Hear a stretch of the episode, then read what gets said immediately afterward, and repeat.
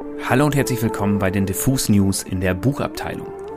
Mein Name ist Daniel Koch und ich möchte mit euch heute über das Buch der Stunde sprechen. Ach was, was soll der Geiz? Das Buch des Jahres.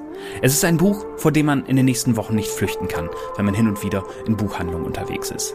Ein Buch, das dabei erstaunlich platt daherkommt oft.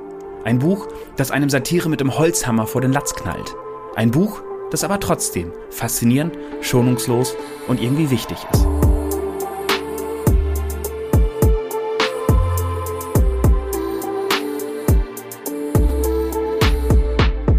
Langes Intro, ich weiß.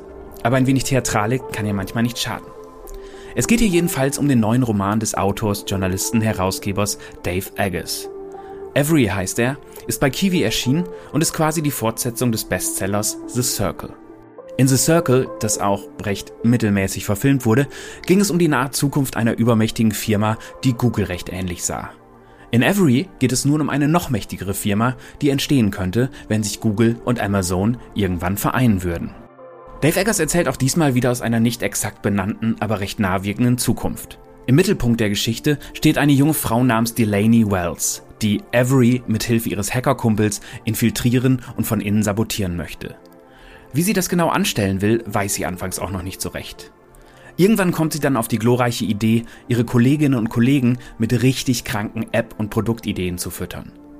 Ihr Kalkül? Avery wird all den Scheiß mitmachen, auch noch die letzten moralischen Grenzen überschreiten und die Menschheit wird sich schließlich entsetzt abwenden. Kleiner Spoiler, wie bei vielen großen Plänen der Weltgeschichte hat Delaney dabei vergessen, den Arschlochfaktor Mensch zu bedenken. Denn wer sagt überhaupt, dass die Menschen nicht für alles eine App wollen? Zum Beispiel eine, die vollautomatisiert gleich nach dem Sex deinen Orgasmus bewertet. Oder eine App, die das Verhalten deiner besten Freundinnen und Freunde trackt, ausspioniert und bewertet, um dir zu sagen, ob du ihnen wirklich, wirklich trauen kannst. Dave Eggers macht in Every also eigentlich genau das, was er schon bei The Circle machte. Auf wenig subtile Weise zeigt er uns die Fratze unserer Technik- und Konzerngläubigkeit. Er überzeichnet die Probleme der Jetztzeit und führt uns überambitionierte, wohlmeinende, überdrehte Techies vor, die in ihrem Weltverbesserungsdrang und ihrem Silicon Valley Hohlsprech glauben, sie würden tatsächlich die Welt verbessern. Und die dabei nicht sehen, dass sie die Welt eher vor die Wand fahren und jegliche Moral hinter sich lassen.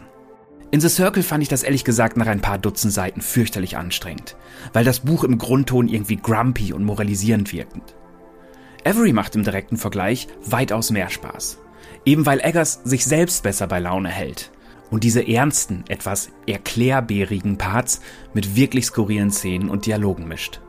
Außerdem hat er große Freude daran, wirklich behämmerte App-Namen für wirklich behämmerte App-Ideen zu finden, bei denen man sich dann oft dabei erwischt, sich zu fragen, gibt's die nicht eigentlich schon? Trotzdem spürt man auf jeder Seite, Dave Eggers traut der Technik und den sozialen Medien so gar nicht. Und er hasst Amazon und Co. Was ja erst einmal völlig klar geht.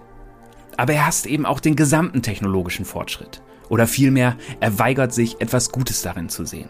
Und diese Position kommt mir auf Langstrecke ehrlich gesagt ein wenig zu bequem daher. All die guten Dinge des Internets und der sozialen Medien, die es ja auch noch gibt, will Dave Eggers in diesem Buch schlichtweg nicht sehen oder beschreiben.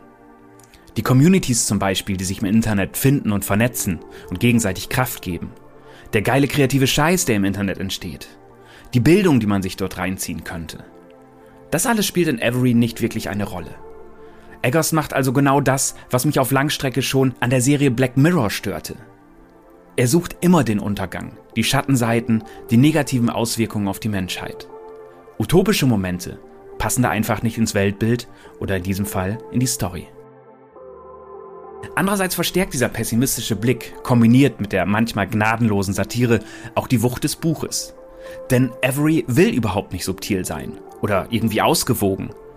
Es will uns auf rund 600 gedruckten Seiten die Erkenntnis um die Ohren hauen, dass wir alle dem moralischen Untergang geweiht sind, wenn wir so weitermachen.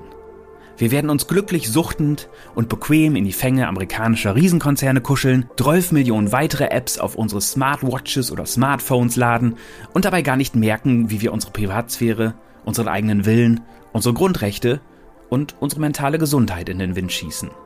Die Ironie bei der Sache ist natürlich, dass die Menschen, die Eggert wachrütteln will, vermutlich eher nicht so die Buchkäufer sind.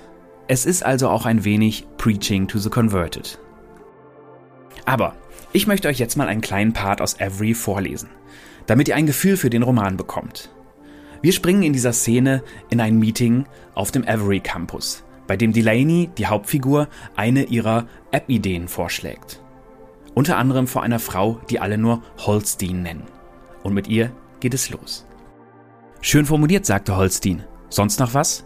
Sie schaute sich um und legte die Hände flach auf den Tisch. Ihre Arme, ganz auf die Umsetzung eines Ziels konzentriert, wirkten jetzt doppelt kraftvoll und herrlich. Als hätten die Arme Delaney Mut eingeflößt, kam ihr ein Gedanke. Er war noch nicht ganz ausgebildet, aber sie konnte förmlich hören, dass er angepfiffen kam wie eine muntere Dampflok.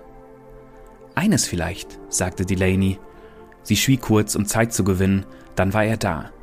Sie wollte herausfinden, wie weit sich diese Idee treiben ließ. Wie weit sie mitgehen würden.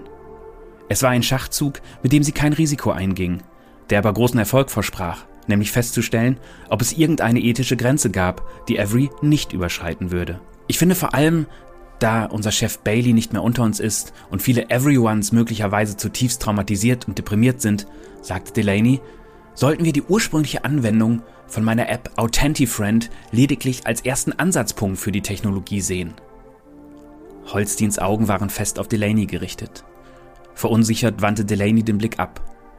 Sie überlegte kurz, einfach nichts mehr zu sagen, aber die Worte gingen ihr bereits durch den Kopf und sie musste herausfinden, welchen Effekt sie auf die Anwesenden haben würden. Wahrscheinlich wird ja schon an so etwas gearbeitet. Aber ich habe mir gedacht, wie entscheidend diese Technologie dabei sein könnte, depressive Erkrankungen zu erkennen. Wir wissen, dass jährlich über 22 Millionen Menschen an einer undiagnostizierten Depression erkranken. Die Zahl war frei erfunden, aber Delaney erkannte nur Zustimmung bei ihrem Publikum. Und das allein in Nordamerika, schob sie spontan nach, um den statistischen Wert noch beeindruckender und zugleich glaubwürdiger zu machen. Junge Menschen sind am häufigsten betroffen. Ich glaube, Authentifriend könnte darauf ausgerichtet werden, nach Symptomen für eine Depression zu suchen und sie unmittelbar und objektiv auszuwerten. Keine monatelangen Verzögerungen mehr, ehe Betroffene Hilfe bekommen. Die Technologie ist ja bereits in die App eingebaut. Im Moment dient sie dazu, beispielsweise Wahrhaftigkeit in Stimme und Mimik zu bestimmen. Aber sie könnte so programmiert werden, dass sie nach Tonalitäten und Sprachmustern sucht, die typisch für eine Depression sind. Die versammelten Everyones nickten, schüttelten den Kopf, versuchten, sowohl ernst zu wirken, als auch empört über die Tatsache, dass es so etwas wie Depressionen überhaupt gab und diese allzu oft übersehen wurden, während sie Delaney weiter Zustimmung signalisierten. Und denken wir an die Kids im ländlichen Raum, wo es keine auf psychische Probleme spezialisierten Fachkräfte gibt, sagte ein Mann mit Halbglatze und spektakulären Koteletten. Delaney's Screen teilte ihr mit, dass er Louis hieß.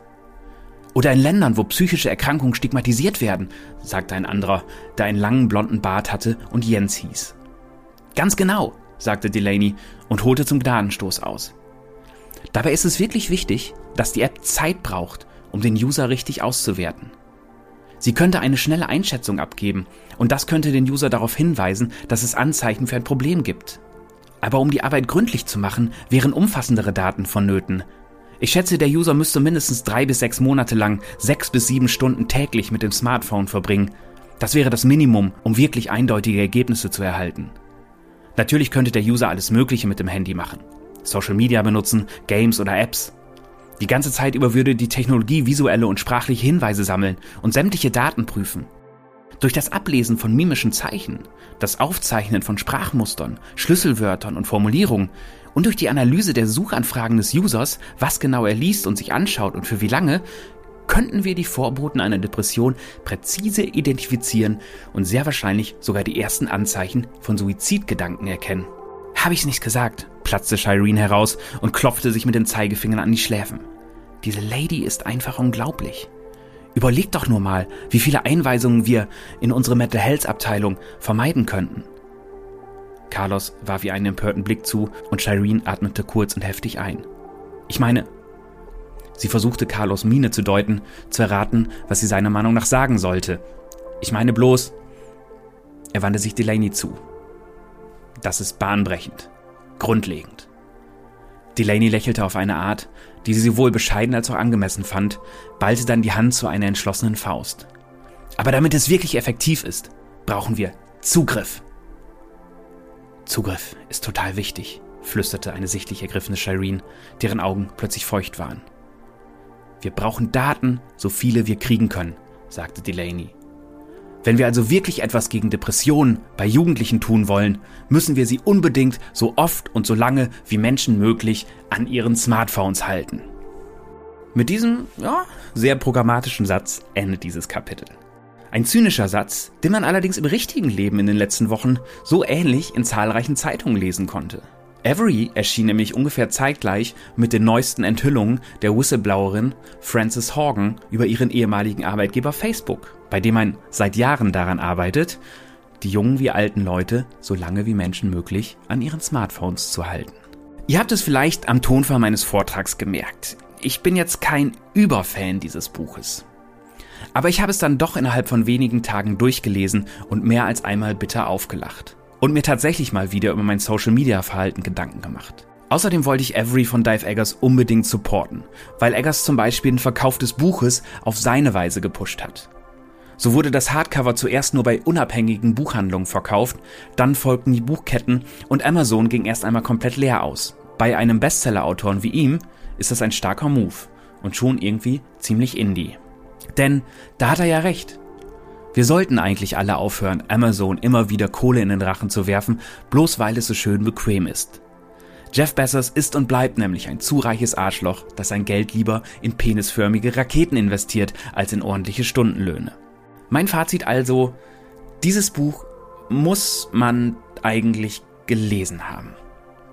Auch wenn es Längen hat und Eggers manchmal etwas zu sehr nach Captain Obvious klingt. Man wird aber gut unterhalten und vielleicht auch ein klein wenig bekehrt. Und außerdem ist es halt so. Avery ist schon eines der Bücher, die man irgendwie gelesen haben muss, weil alle drüber reden und schreiben werden. Und es lohnt dann am Ende doch.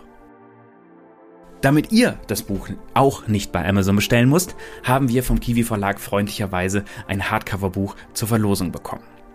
Wenn ihr es gewinnen wollt, schickt uns einfach eine Mail mit dem Stichwort Every an verlosung.diffusmac.de und gebt bitte eure Postadresse an. Das war es heute von mir. Ich heiße Daniel Koch, das war das Buch zur Woche der Diffus News und ich sage wie immer Tschüss und bis zum nächsten Buch.